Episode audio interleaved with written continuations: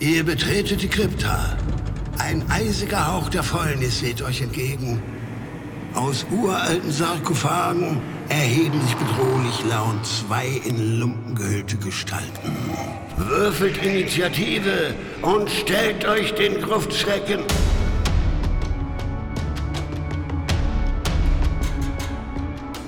Gruftschrecken, der deutschsprachige Oldschool-Rollenspiel-Podcast.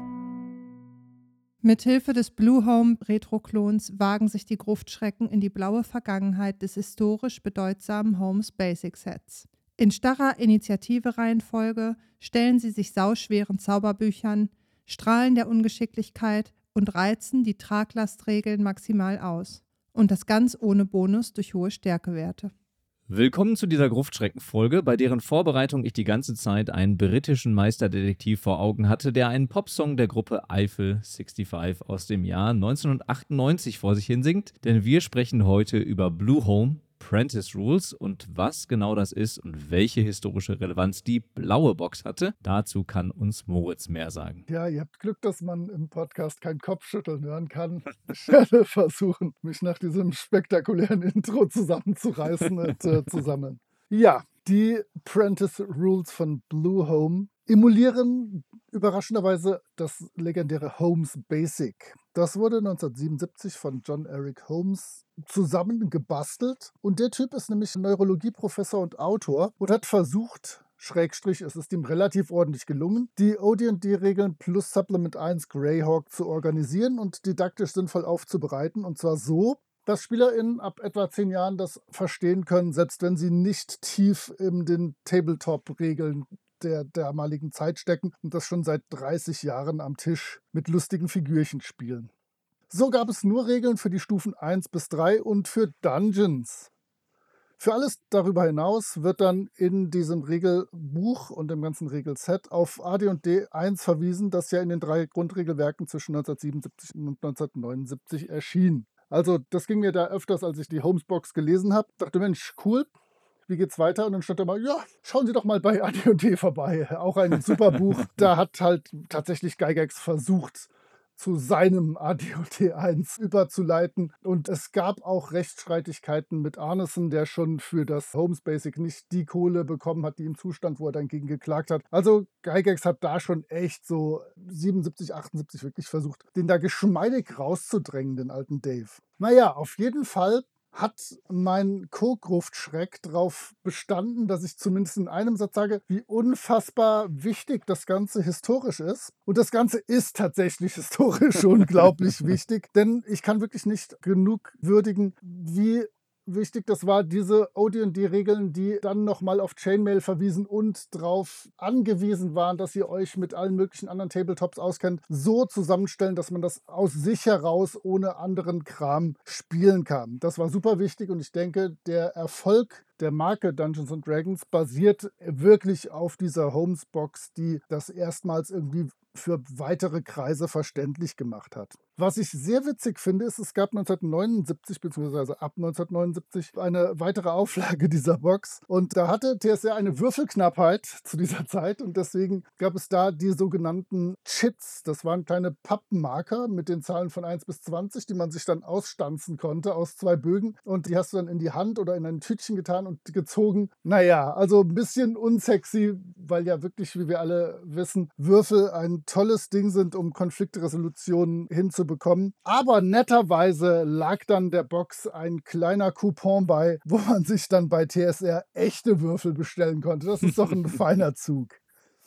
Naja, um noch ein bisschen Historie dazu zu geben, das Basic-Konzept wurde dann 1981 von Moldway Cook und Marsh aufgegriffen, die die Basic- und Expert-Boxen entwickelten und somit dann die Basic Box auch wieder Stufe 1 bis 3, die Expert Box dann bis Stufe 14. Und dann Frank Menzer, der das Ganze dann zu Basic Expert Companion, Master und Immortals oder auch Backme genannt ausgebaut hat. Das sind dann die D&D-Boxen, die wir hier in Deutschland dann 1983 bis 85 kannten, bis auf die sexy goldene Immortals-Box, die leider niemals auf Deutsch erschienen ist. Aber ich muss sagen, ich besitze sie. Ich habe damit ein, zwei, dreimal gespielt. Das ist ein völlig anderes Rollenspiel als D&D. Also da hat Menzer sich wirklich schwer reingekniet und Regeln für so mächtige Wesenheiten erschaffen. Dafür bin ich echt zu blöd. Also, wenn ihr viel schlauer seid als ich, könntet ihr da vielleicht Vergnügen draus ziehen. Ich hatte damit auch Vergnügen, aber so richtig effektiv spielen konnte ich das nicht. Vielleicht würde mir das jetzt ein paar Jahre später gelingen. Ich weiß es nicht. Naja, wichtig ist auch zu sagen, dass diese Basic-Reihen immer parallel zu Gygax Baby Advanced Dungeons Dragons liefen, das als komplexe Simulation immer nebenher existierte. Oder existierten die Basic D&D-Varianten neben AD und D1? Naja, zumindest aus deutschsprachiger Sicht der damaligen Zeit ist es ganz klar die erste Variante, zumindest bis dann 1989 AD und D2 rauskam, was wirklich den Markt gesweept hat und dass diese ganze Basic-Sache außer in meinem Herzen, ein wenig vergessen ließ. Aber lass uns jetzt mal ins Jahr 2017 gehen, in dem Michael Thomas ein kleines Heftchen von 56 Seiten herausgebracht hat mit einer Titelillustration von Jean-François Beaulieu und das sind die Blue Home Prentice Rules. Die Prentice Rules umfassen genau das, was damals in Homes Basic zu finden war. Über Stufe 3 hinaus gibt es dann die Blue Home Journeyman Rules. Und Journeyman natürlich mit Doppel-N-E geschrieben, damit es schön altertümlich rüberkommt. da fühlen wir DSAler uns doch ernst genommen. Und diese spinnen dann weiter, wie Homes Basic jenseits von Stufe 1 bis 3 und Dungeons ausgesehen haben könnte. Und was ich witzig finde, ist, dass die Journeyman Rules dann tatsächlich auch die Regeln von Stufe 1 bis 20 haben. Das heißt, die Apprentice Rules werden dadurch obsolet gemacht, es sei denn, wir würden ein bisschen Gewinn daraus ziehen, dass uns diese Apprentice Rules ans Spiel heranführen. Das werden wir schauen, ob es ihnen gelingen wird. Aber springen wir doch direkt hinein. In der Einleitung, dem ersten von acht Kapiteln, erfahren wir ein paar Designansätze. Und zwar sollen wir Regeln, die uns nicht passen, in Absprache mit der Gruppe ändern. Das heißt hier also dieser Rules-Begriff, der sagt, wenn die Rule nicht gut ist, ändere sie. Das heißt, mach zuerst ein Ruling, eine kleine Regelung dafür und dann guck, ob die sich bewährt und dann benutze sie forthin als Regel. Zweitens, es gibt kein Gewinnen oder Verlieren. Alle am Tisch gewinnen gemeinsam in dem eine tolle Geschichte entsteht. Das ist tatsächlich was völlig anderes als zum Beispiel AD und D1, wo es schon um eine Art Wettkampf geht bei der ganzen Geschichte. Es gibt verschiedene Dimensionen von Stufe, und zwar die Stufe des Abenteuers. Dann gibt es die Stufe des Charakters, die Stufe der Kreaturen, es gibt die Stufe der ZauberwirkerInnen, das heißt, welche Stufe besitzen sie selber. Und dann gibt es die Spruchstufe. Auch die Sprüche selber haben wieder eine Stufe. Ja, das ist gut, das hier mal zu erwähnen, denn das könnte zu Verwirrung bei jüngeren Menschen führen, die nicht schon permanent mit diesen komischen Begriffen arbeiten und einfach hinnehmen, dass alles Stufe sein kann oder auch Level. Und als wichtiger Hinweis, Charaktere sterben ersetzt sie schnell durch neue. Das passiert halt, das kommt vor. Ja, das war die Einleitung.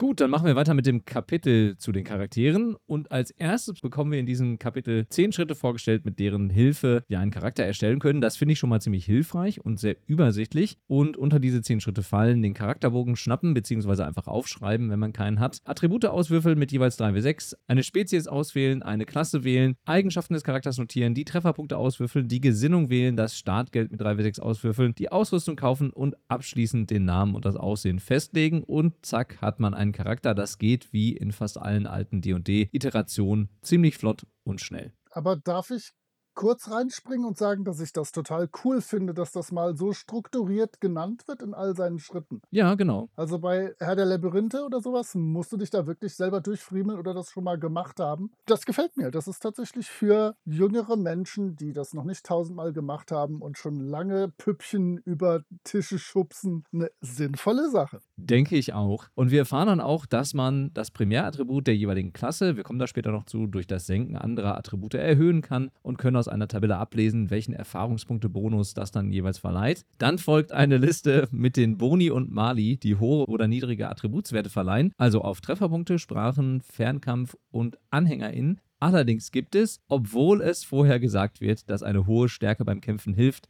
keinen Bonus im Kampf für hohe Stärkewerte. Und Weisheit ist tatsächlich genauso irrelevant, was die Regeln angeht, abgesehen von diesem Primärattributsbonus, der dann auf die Erfahrungspunkte niedergeht. Das fand ich ein bisschen schräg, aber es ist wohl so. Dann werden die Spezies mit ihren Eigenheiten vorgestellt, also Elfen, Zwerge und Halblinge. Und im Gegensatz zu anderen D&D-Editionen gibt es hier keine Klassen wie den Elf oder den Halbling, sondern die Spezies legt nur eine gewisse Auswahl an Klassen fest. Interessant dürfte hierbei sein, dass Elfen und Halblinge immer ein W6 als Trefferwürfel verwenden. Das heißt zum Beispiel, dass Elfen Magier ein bisschen mehr aushalten und Halblingskämpfer sind ein bisschen schwächer auf der Brust. Menschen haben keine Vorteile, abgesehen davon, dass ihnen alle Klassen zur Verfügung stehen. Die Klassen sind die klassischen vier, also KämpferInnen, Diebin, MagierInnen und KlerikerInnen und das Buch enthält die Regeln bis Stufe 3 für alle Klassen, das hast du ja gerade schon gesagt. Die Klassen unterscheiden sich auch nicht wirklich groß von anderen D&D-Varianten, sodass man sich hier sicherlich schnell einfinden kann, wenn man sie denn schon kennt. Vielleicht noch ein Hinweis zu den zauberwirkenden Klassen. KlerikerInnen können erst ab Stufe 2 zaubern und MagierInnen, tja, die haben es in Bluehome schwer denn zum Memorieren ihrer Zauber brauchen sie ja ihr Zauberbuch. Nur leider ist das ja so groß und schwer, dass man es nicht mit auf Reisen nehmen kann. Das heißt, MagieanwenderInnen können eigentlich nie weit weg von zu Hause reisen, da sie ja regelmäßig Zauber auffrischen müssen. Hier wird dann zumindest eine optionale Regel angeboten, wie man das praktikabler am Spieltisch gestalten könnte. Aber mal ehrlich, was ist das für ein Quatsch? Das mag zwar in der Spielwelt logisch sein, aber am Spieltisch macht das einfach keinen Spaß. Dann brauche ich keine ZauberwirkerInnen zu spielen, denn ich kann nicht weit wegreisen, also wenn der Dungeon zu weit weg ist oder wenn ich irgendwie meine Zauber neu memorieren müsste, muss ich erstmal wieder nach Hause reisen. Es gibt dann noch Regeln für Klassenkombinationen, die ich für sehr nachvollziehbar und intuitiv gestaltet halte. Und das Kapitel enthält dann noch eine Gesinnungsmatrix, in der wir die fünf Gesinnungen, nämlich rechtschaffen böse, rechtschaffen gut, chaotisch gut und chaotisch böse und neutral kennenlernen. Das heißt, uns fehlen die beiden Gesinnungsvarianten neutral, gut und böse. Zum Abschluss des Kapitels bekommen wir dann noch eine Ausrüstungstabelle geliefert, mit deren Hilfe wir dann noch shoppen gehen können und dann ist das Kapitel auch schon vorbei. Ja, du bist da einer Sache auf der Spur und zwar die Boni und Mali, die durch die Attributswerte entstehen, die werden im Prinzip immer weiter differenziert, je länger wir in den Editionen voranreisen. Also das fächert sich dann immer weiter auf. Mein nächstes Kapitel beschäftigt sich mit den Sprüchen und da kommen wir auch dazu. Ja, klerikale Sprüche gibt es nur bis Spruchstufe 1 ja, da ja die KlerikerInnen auf Stufe 1 noch keinen Spruch besitzen, da müssen sie sich ja erst noch ihrer Gottheit beweisen. 1500 Erfahrungspunkte lang, bis sie ihren Wert für die Kirche und ihre Dedication nachgewiesen haben. Und so haben sie maximal auf Stufe 3 dann zwei Sprüche der ersten Spruchstufe. Naja, dann können sie halt zweimal Heilen leichter Wunden machen, weswegen sollte man sie sonst mitnehmen. Es gibt so die Klassiker: Heilen oder Verursachen leichter Wunden, Böses oder Gutes entdecken, Schutz vor Gutem Bösen und so weiter. Was ich interessant fand und was mir nicht mehr so klar war, ist, später kannst du ja die Sprüche dann andersrum sprechen, um das jeweils andere ja. zu verwenden. Aber hier ist es tatsächlich so, dass du nur das kannst, was deiner eigenen Gesinnung entspricht. Das heißt, wenn du ein gutes Wesen bist, kannst du nur Böses entdecken und so weiter, halt jeweils dann das Passende. Das war mir nicht mehr so klar und das ist gemein weil die haben ja sowieso schon so wenig Sprüche zur Verfügung. Angegeben ist jeweils die Reichweite und die Dauer sowie eine kurze Beschreibung der Auswirkung des Spruchs. Bei den MagierInnen wird zusätzlich noch erklärt, was es mit den Spruchbüchern und Spruchrollen auf sich hat. Oh ja, die sind sehr schwer, die Bücher und die Spruchrollen sind tatsächlich so, wie das bei allen weiteren D&D-Editionen schon ist. Du kannst entweder direkt von der Spruchrolle den Spruch zaubern oder du kannst das in dein Zauberbuch eintragen. Beide Male verschwindet der Spruch auf der Spruchrolle und du hast ein schönes leeres Pergament, was du für andere Dinge verwenden kannst, aber nicht mehr für Magie. Naja, statt lumpigen acht Sprüchen, wie sie die KlerikerInnen zur Verfügung haben, haben die MagierInnen 14 Sprüche der Stufe 1 und 18 der Stufe 2. Und das sind auch genau die, die wir über die Ebenen hinweg kennen. Witzig ist allein der Strahl der Ungeschicklichkeit, der es dann in weitere Editionen nicht mehr geschafft hat. Der ist cool und raubt zeitweise vier Punkte Geschicklichkeit. Das finde ich irgendwie knuffig. Ist als Effekt natürlich eher was Mathematisches, als zu sagen, was weiß ich, die nächsten drei Schritte stolperst du oder so. Irgend sowas hätte ich witziger gefunden, weil Strahl der Ungeschicklichkeit hört sich so ein bisschen trottelig an. Ist ja nicht der Strahl der Tollpatschigkeit. Ja, okay, okay. Und dann gibt es vier Seiten, nachdem ich die Sprüche hier auf Seiten um Seiten behandelt habe, die ausreichen müssen, um das Spielen von Abenteuern genauer zu beschreiben. Und da ist jetzt all das, was du als Spielleitung brauchst, um irgendwie ein Abenteuer leiten zu können. Was hier wieder interessant ist, zur Zeit. Wir alle kennen die Phasen und Runden Und Phasen sind 10 Minuten lang, Runden sind 10 Sekunden lang. Runden halt meistens für Kampf, Phase meistens in der Erkundung. Hier gibt es noch die Kampfphase. Und zwar dauert die 100 Sekunden. Das ist für Sprüche, deren Dauer in Phase angegeben ist die im Kampf gezaubert werden. Das heißt, dann haben die sich wirklich eigentlich sinnvollerweise gedacht, wenn ich einen Spruch, der sehr lange dauert oder sehr lange anhält, zaubere und den im Kampf benutze, dann hält der halt unfassbar lange an. Eine Phase, zehn Minuten, das sind, ich kann es gar nicht ausrechnen, eine Batzeljade Runden ungefähr. und dann haben die sich gedacht, ja, da reichen doch zehn Runden für eine so eine Kampfphase. Das ist eigentlich eine sehr sinnvolle Verknappung. Dann gibt es noch Regeln für Bewegung und eine optionale Traglastregel. Und diese optionale Traglastregel finde ich auch wieder cool und überlege, ob ich die irgendwie klauen soll. Ich verwende zwar meistens ohnehin keine Traglastregel und mache es klassisch, indem ich überlege, das könntest du wahrscheinlich tragen, aber dann spätestens nach der siebten zehn Fußstange, die du auf deinen Rücken schnallen willst, wird es problematisch. Aber hier ist es einfach, du hast halt eine Bewegungsreichweite. Wenn du eine Metallrüstung trägst, giltst du als gerüstet dann hast du drei Viertel deiner Bewegungsreichweite. Wenn du mit mehr als 60 Pfund zusätzlich beladen bist, hast du auch drei Viertel deiner Bewegungsreichweite. Und beides zusammen, dann hast du noch die Hälfte deiner Bewegungsreichweite. Das finde ich durchaus praktikabel und sinnvoll. Damit kann ich leben. Dann gibt es Regeln für Licht, Türen, Geheimtüren, Fallen und auch hier alles ist mehr oder weniger klassisch, so wie wir es weiterhin kennen. Aber Geheimtüren sind relativ gut zu finden mit 1 bis 2 auf einem W6. Ich leite das immer mit einer 1 auf einem W6. Und Elfinnen können sogar bei einer 1 bis 4 auf einem W6 Geheimtüren finden. Da lohnt sich das doch mal,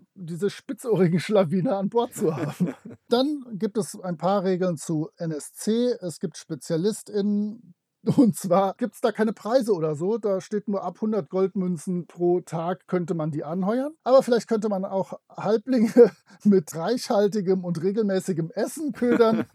oder KlerikerInnen, in denen man ihnen einfach dabei hilft, ihren Glauben weiterzutragen. Und was sehr cool ist, die Gefolgsleute, die du mit in den Kampf nimmst, in den Dungeon. Einmal folgen die dir nur, wenn du eine höhere Stufe hast als sie selber. Du kannst also nicht jemanden anheuern, der die gleiche Stufe hat wie du. Und die bekommen die gleichen EP. Das ist doch mal gerecht. Was sehr lustig ist, Apropos gerecht und Erfahrungspunkte. Die Erfahrungspunkte sollen je nach Beteiligung an Kampf und an Problemlösung verteilt werden. SC, die sich im Kampf hinter den Volksleuten versteckten, sollen weniger Erfahrungspunkte erhalten.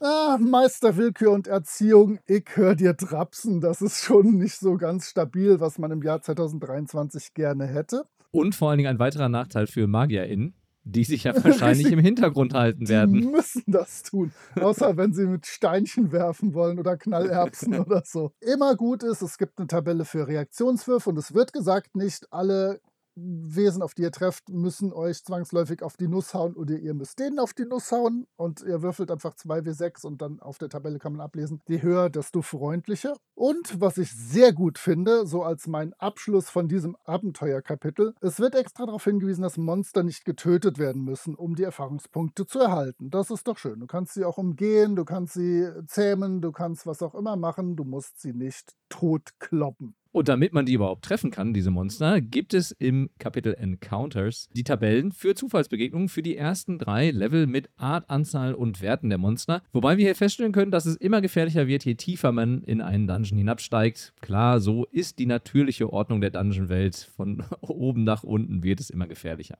Diese Passung von Stufe und Herausforderungen erscheint auf den ersten Blick eher unoldschoolig. Wir kommen da aber auch nochmal drauf zurück, wenn es dann um die Hinweise für die Spielleitung am Ende des Buches geht. Danach folgen die Regeln für Kämpfe, die mit einer festen Schrittfolge ablaufen die es in jeder Runde zu befolgen gilt. Das heißt, wir beginnen mit Überraschungsangriffen und Sneak Attacks. Dann folgen die Zauber, dann der Fernkampf, als viertes der Nahkampf und als fünftes die Bewegung. Wobei die Geschicklichkeit immer bestimmt, wer zuerst dran ist. Was übrigens nicht im ersten Kapitel unter Geschicklichkeit erwähnt wird. Das heißt, man findet das dann erst hier beiläufig im Text heraus. Ich kann ehrlich gesagt mit dieser starren Form des Kampfes nichts anfangen. Ich mag es da lieber deutlich freier. Halt ein W6 würfeln für die Initiative. Erst die eine Seite dran und dann die andere und fertig. Das kommt vermutlich alles noch aus den COSIM-Zeiten von D&D holt mich aber nicht besonders ab, ist halt sehr simulativ und macht dann daraus so ein kleines, ja, so ich würde sagen, ein bisschen ein Tabletop-Spiel. Wir bekommen dann in diesem Kapitel aber auch noch Angriffsmatrizes für die Charaktere und Monster, lernen, dass alle Waffen 1w6 Schaden machen. Da bietet die Redbox immerhin schon eine Variation an mit verschiedenen Waffenschaden. Wir erfahren, dass man bei bei 0 Trefferpunkten stirbt, dass eine volle Rast 1w3 Trefferpunkte regeneriert und, und, und.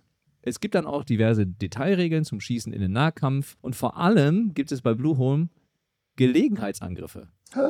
Falls man einfach so aus dem Kampf flieht oder sich entsprechend bewegt. Das ist also hochmodern, das finden wir auch in D&D 3 und später auch D&D 5. Ein schönes Beispiel für random Details ist der Kampf mit Brandöl, für das man einen entsprechenden extra Angriffsmodifikator und dann noch einen Entzündungsmodifikator bekommt, um das Öl dann nach dem Übergießen entzünden zu können. Ja, kann man mitspielen. Ich bräuchte das aber nicht. Und es folgen dann noch zwei Kampfbeispiele. Ein simples, in dem der Zwerg Torklin Torkhammer gegen einen Goblin kämpft und dann ein komplexeres, in dem Tork, also der Zwergenkämpfer und Borg, der Menschenkämpfer, und Catweasel, der Magier und Strangelove, der Kleriker, gegen fünf Skelette kämpfen. Das Kapitel schließt dann noch mit einer Tabelle für Rettungswürfe der Charaktere und dann weiß man alles, was man übers Kämpfen bei Blue Home wissen muss. Und damit ihr ordentlich kämpfen könnt, braucht ihr ja Kreaturen, denen ihr auf den Kopf hauen könnt oder auf irgendwelche anderen wichtigen Körperteile. Das Kapitel ist umfangreich, groß, wie immer in der nach oben offenen DSA 1-Skala stehen wir mit grob gezählten 76 Monstrositäten gut da gegen die sechs klassischen Monster aus dem DSA-Basisset. Also hier wieder ein Riesengewinn der USA gegen Deutschland. Die Kreaturen sind zu 97 Prozent so dargestellt, wie wir sie auch heute noch kennen tatsächlich. Wir haben den Namen, wir haben eine Rüstungsklasse, den Trefferwurf, die Angriffe, den Schaden, eventuelle Fertigkeiten, Erfahrungs Lebenspunkte, die man fürs Töten, Umgehen,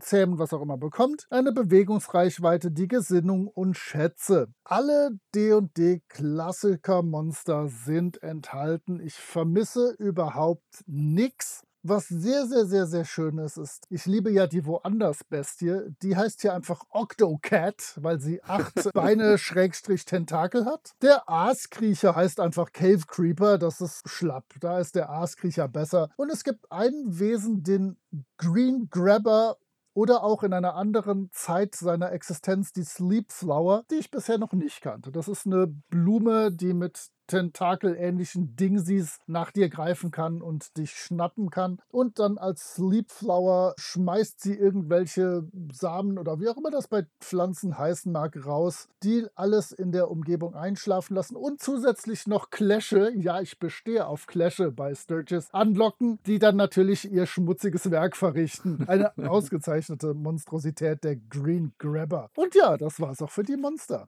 Gut, dann gehen wir in einen nächsten Teil, der immer ein Teil von D&D-Spielen ist, nämlich Schätze. Und bei Bluehome hat jedes Monster einen Schatzwert, der uns mitteilt, auf welcher Tabelle wir als Spielleitung würfeln müssen, um herauszufinden, mit welcher Wahrscheinlichkeit welche Schätze vorhanden sind. Und ja, wir müssen für jede Kreatur einzeln würfeln. Viel Spaß beim Kampf gegen 10 GegnerInnen, da kommt ein bisschen Würfelei zusammen. Ab einem Schatzwert von 9 handelt es sich dann um einen Schatzhort und dann gibt es auch die Chance, ein paar coolere Schätze abzugreifen, von denen es bei Bluehome alle Klassiker gibt. Drei davon möchte ich kurz erwähnen. Zum einen die Rod of Cancellation, die magische Gegenstände einfach unmagisch machen kann. Sehr mächtig, aber irgendwie auch ein bisschen verrückt kann ich mir gut vorstellen, dass man damit viel Unsinn treiben kann als Spielerin. Dann noch den Stab für KlerikerInnen, der sich als Schlange um GegnerInnen wickeln kann und sie so handlungsunfähig macht. Und schließlich den Ring des Widerspruchs, der durch den darauf liegenden Fluch den Charakter immer das Gegenteil tun lässt von dem, was er eigentlich tun soll. Man könnte ihn auch den Ring der Pubertät vielleicht nennen, wenn man ein bisschen gemein sein möchte. Ansonsten tauchen unter den magischen Gegenständen die üblichen Klassiker auf, wie der nimmervolle Beutel oder die Ogerkrafthandschuhe. Das kennt man ja auch aus allen anderen D&D-Varianten. Identifizieren kann man die magischen Gegenstände übrigens auch nur durch Ausprobieren und das finde ich eigentlich ganz cool. Also das heißt, man muss wirklich sich daran wagen und schauen, was macht dieser Gegenstand eigentlich und lohnt sich das Risiko, ihn zu benutzen oder eben nicht.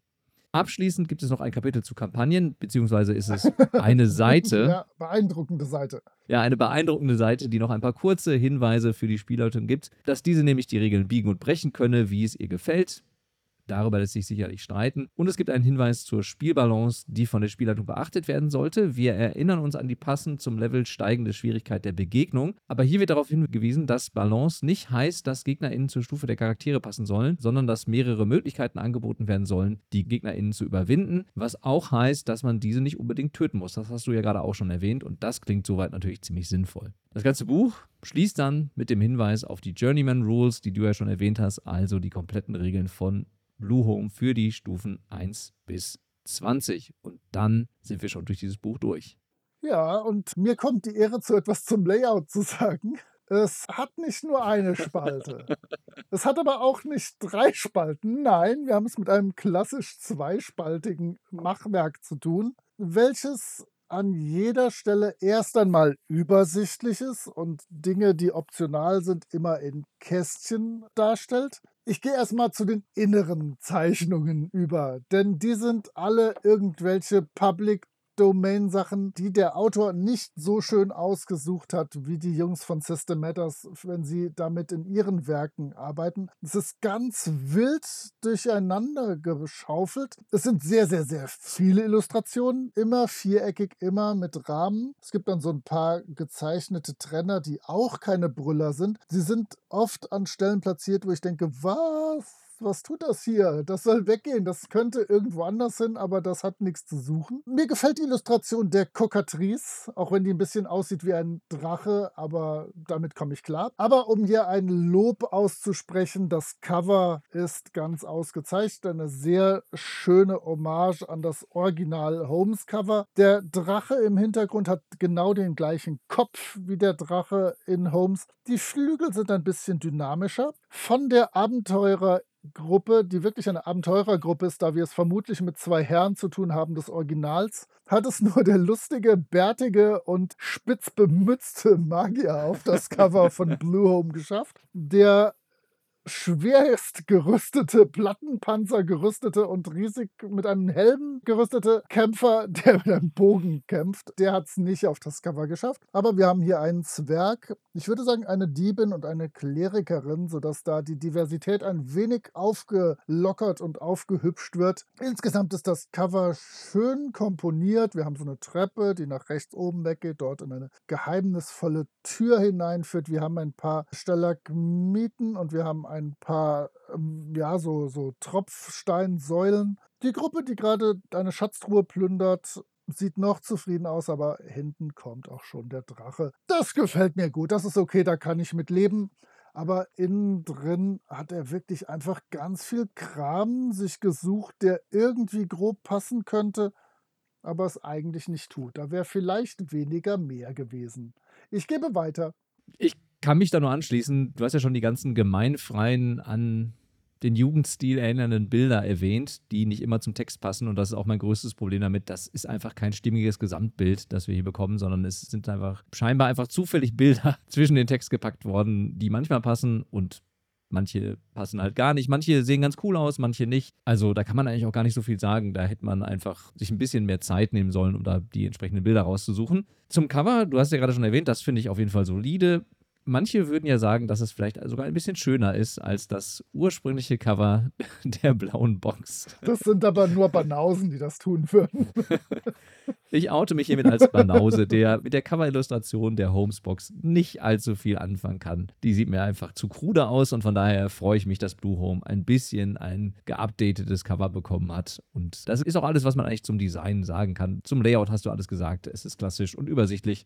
Das funktioniert auf jeden Fall. Ich muss aber noch eine kleine Verteidigungsrede für das 77er Cover starten. Natürlich hat es keine Chance gegen die Errol Otis Cover von 1981 und 82 oder gar die Larry Elmore Drachen, die dann die ganzen Mensa-Sachen schmücken. Aber come on, wir sind im Jahr 1977 und 1974 kam die D&D Box raus, die unfassbar hässlich illustriert ist und die im Prinzip nur ein helles Cover mit einer komischen Zeichnung vorne drauf und einem Schriftzug hat. Dafür ist das schon ein Riesenkracher und ich kann mir vorstellen, wenn ich damals durch irgendeinen Sears oder was auch immer gewandert wäre und das gesehen hätte, hätte mich das sowas von angesprochen. Aber ja, es gibt seit dem Jahr 1977 geilere Drachen. Hier, der hat sogar noch irgendwie so ein bisschen, was heißt ich, so, so russische Herr der Ringe-Vibes irgendwie. Ich ja. weiß auch nicht. Aber komm, 1977, lass ihn damit durchkommen, den Armen. Lass dich natürlich. Okay, und dann gehen wir ins Fazit. Soll ich loslegen? Möchtest du loslegen? Ja, du musst. Und dann sage ich, dass du alles nicht verstanden hast. Mm, ja, also mit dem Hintergrundwissen, das du uns zu Beginn der Folge geliefert hast, kann ich natürlich verstehen, welchen historischen Progress diese Box darstellt, beziehungsweise jetzt auch dieser Retro-Klon dann im Endeffekt darstellt, dahingehend das Ganze zu didaktisieren und das Ganze ein bisschen ja, besser zu erklären und leichter an die SpielerInnen heranzutragen. Ich kann aber auch gut verstehen, dass diese blaue Box oder diese Holmes-Box ein Nischendasein fristet Das wirkt alles irgendwie ein bisschen wild zusammengewürfelt und noch nicht so wirklich durchdacht und didaktisiert. Es gibt viele Detailregeln, die man nicht unbedingt braucht. Und da frage ich mich mal, warum habt ihr genau diese Detailregeln gebraucht und nicht irgendwelche anderen? Ich glaube, man hat mit der roten Box, also dem Basisset aus der Backme-Reihe oder Basic und Expert D&D einen deutlich besseren Zugang zu Oldschool D&D, wenn man es denn gerne kennenlernen möchte. Ich fand es dennoch interessant, mich in diese Ära von D&D einzulesen, aber spielen würde ich das wegen der ganzen besseren Alternativen vermutlich nicht. Und da liegt, glaube ich, auch der Punkt. Eben wegen der besseren Alternativen, rein historisch gesehen, ist es natürlich zu dem Zeitpunkt die beste Alternative gewesen. Heutzutage hat man allerdings natürlich ein bisschen mehr Auswahl und da kann es nicht so ganz punkten, muss ich leider sagen. Zumindest bei mir. Nein, völlig verständlich. Und ich glaube wirklich, dass die Holmes-Fans, die es im Moment noch gibt, und im US-Bereich gibt es davon wirklich nicht wenige in der Oldschool-Szene, das sind in der Tat die, die im Zeitraum von 1977 bis 1981 angefangen haben damit und die an diese Box gute Erinnerungen haben. Die macht einen großartigen Job die Regeln so darzustellen, dass sie wirklich verständlich und ohne weiteres Material zu spielen sind. Aber ja, es ist definitiv interessanter, wenn die Attribute mehr Einfluss auf das Spiel haben. Es ist definitiv interessanter, wenn der Kampf nicht ganz so eine starre Struktur hat. Es ist definitiv interessanter, wenn die armen MagierInnen ihre Spruchbücher auch mitnehmen können. Denn ich glaube, Du hast gesagt, das ist aus der Spielwelt oder aus der Spielweltlogik verständlich. Ich fürchte, das ist eine reine Designentscheidung gewesen. Auch wieder, um die MagierInnen in ihrer Macht zu beschneiden. Aber dadurch sind sie halt zu Beginn so unfassbar unmächtig. du hast halt dann pro komplettem Abenteuer wahrscheinlich im Prinzip einen einzigen Zauberspruch zur Verfügung. Ja. Und danach musst du mit Kieselsteinen werfen oder versuchen, den anderen geschickt die Fackel zu halten. Ja, also es gibt tatsächlich viele Retro-Klone, die sinnvoller zu spielen sind und die sich auch schöner spielen. Wenn ich es dann wirklich als eine Art Turnierspiel oder als eine Art Simulation spielen will, gehe ich natürlich zu AD&D 1-Osric. Wenn ich was Einfacheres spielen würde, wäre ich immer bei Swords and Wizardry oder Labyrinth Lord oder OSE aktuell. Die erledigen alle ihren Job besser. Aber ich finde so als Zwischenglied von OD&D zu den späteren Basic und Expert und wie auch immer Boxen ist das ein wichtiger Schritt. Und es ist wirklich so, viele, viele Leute, gerade im englischsprachigen Bereich, lieben Holmes und spielen das auch jetzt noch in seinen Formen. Und beispielsweise diese Traglastregel, die finde ich cool. Die würde ich definitiv jedem neueren Klon auch empfehlen, anstatt irgendwie genau alle Gewichte zu zählen oder irgendwelchen anderen Schnickschnack zu machen. Das ist schon ganz cool. Ja, und man muss Blue Home auch noch zugute halten, dass es natürlich deutlich günstiger ist, als bei eBay zu versuchen, eine Homesbox zu ersteigern. das ist wahr. Ich glaube, es gibt es tatsächlich für einen schmalen Fünfer oder so als Print-Edition genau. beim bösen A, habe ich es gesehen. Und es gibt ein paar Abenteuer dazu, die es auch in einem Band gibt, für auch 5, 6, 7 Euro. Das war auch ganz cool. Die Journeyman Rules, da musst du tatsächlich schon minimal tiefer in die Tasche greifen und sie sind auch schwerer zu bekommen. Die sind nicht einfach so flott hier aus deutschsprachigen Ländern zu bestellen. Wir verlinken das natürlich alles in den Shownotes unserer Folge und ich würde sagen, damit schließen wir für heute, hören uns beim nächsten Mal. Also, macht's gut. Tschüss. Ciao.